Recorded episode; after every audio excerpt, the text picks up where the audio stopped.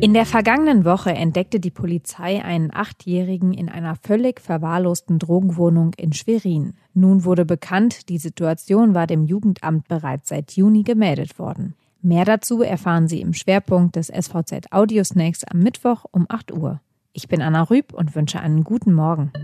Weitere regionale News vorweg. Manuela Schwesig hat den Vorschlag von Bundeskanzlerin Angela Merkel zur bundesweiten Begrenzung von Familienfeiern auf 25 Personen im privaten Räumen und 50 Personen bei Feiern im öffentlichen Raum abgelehnt. Sie wolle keine pauschalen Regelungen, sondern dynamische Anpassungen je nach Infektionsrate vornehmen, sagte sie unserer Zeitung. Im Landkreis Nordwestmecklenburg wurden in den letzten sieben Tagen 13,4 Infektionen je 100.000 Einwohner gezählt. Das ist aktuell der Spitzenwert unter den Regionen im Nordosten und die Corona-Warnampel steht für den Landkreis nun auf Gelb. Im gesamten Bundesland sind in den letzten sieben Tagen 3,2 Corona-Fälle je 100.000 Einwohner registriert worden.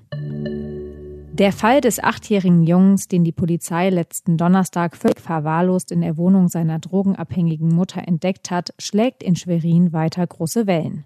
Nun hat der Ex-Freund der 23-jährigen Mutter schwere Vorwürfe gegen das Schweriner Jugendamt erhoben.